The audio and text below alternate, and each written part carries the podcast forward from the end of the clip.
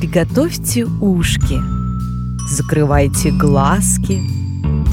Мы перенесемся в чудеса из сказки. Ай, мам, ми. Приключения искорки, которую все боялись. В одном очень жарком месте жила-была искорка. Она была частью большого пламени в лесу, которое разгорелось из-за горячего солнца и сухих веточек. Искорка давно мечтала выйти прогуляться из своего пылающего домика, но боялась. Родители ее пугали, что стоит ей на землю наступить, так сразу беда придет. Никто с ней дружить не станет, все будут ее бояться.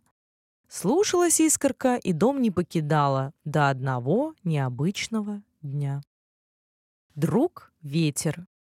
Одним летним днем подул сильный ветер. Все язычки пламени крепко друг за друга держались, но искорка не смогла ухватиться. Тогда унес ее ветер далеко-далеко от дома.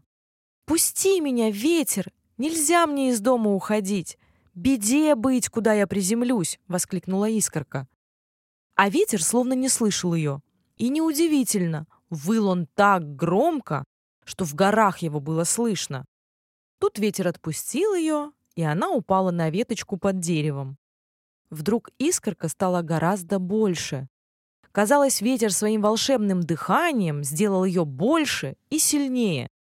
Она почувствовала себя такой сильной и могущественной, что даже смогла перепрыгнуть на соседние ветви. Холодная вода. На треск горящего дерева сбежались животные. Как перепугались они! Все в дыму, все пылает. Отправились они скорее к реке за водой, набрали их в листочки, достали искорку поливать. Не понравилось это искорке. «Ой, как холодно! Ой, как мокро!» – зашипела она. «Прекратите! Уберите!» Животные перестали поливать ее, и искорка опять стала маленькой, даже меньше, чем была. «Уходи скорее отсюда! Ты же лес нам весь сожжешь! Ты все только портишь!» – начали ругать ее животные. Обиделась она и стала уходить. А звери только следы ее горящие за ней тушили, бронили ее. Не понравилась вода искорки и звери грубые. А вот с ветром она могла лететь куда захочет и стать большой. Не друзья ей вода и звери, твердо решила она.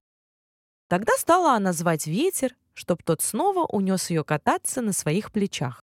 Тот услышал ее и поднял ввысь на пылающем листочке. Повез ее на плечах своих. Зима пришла.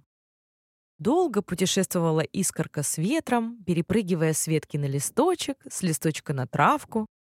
Не заметила, как зима начала подступать. Зима была так сурова, что сковала всю землю. Испугались даже звери в лесу. Так холодно не было им никогда. Тогда они решили, что самим им не согреться. Стали они жалобно звать искорку, чтобы та согрела их зимой этой беспощадной. Искорка долго сопротивлялась, не хотела она помогать тем, кто так сурово прогнал ее летом. Но позже жалилась и спрыгнула на веточки. Животные собрали как можно больше ветвей, сложили их в шалашик. «Теперь это твой новый домик», — добродушно сказали животные. Растрогалась искорка, спустилась в шалашик, и загорелся большой костер. Теперь в мире и понимании живут искорка и животные. Очень редко стала она покидать свой дом. Иногда ветер звал ее с собой, и она снова путешествовала по миру. Но делала всегда это с большой осторожностью, чтобы не нанести вред другим жителям земель.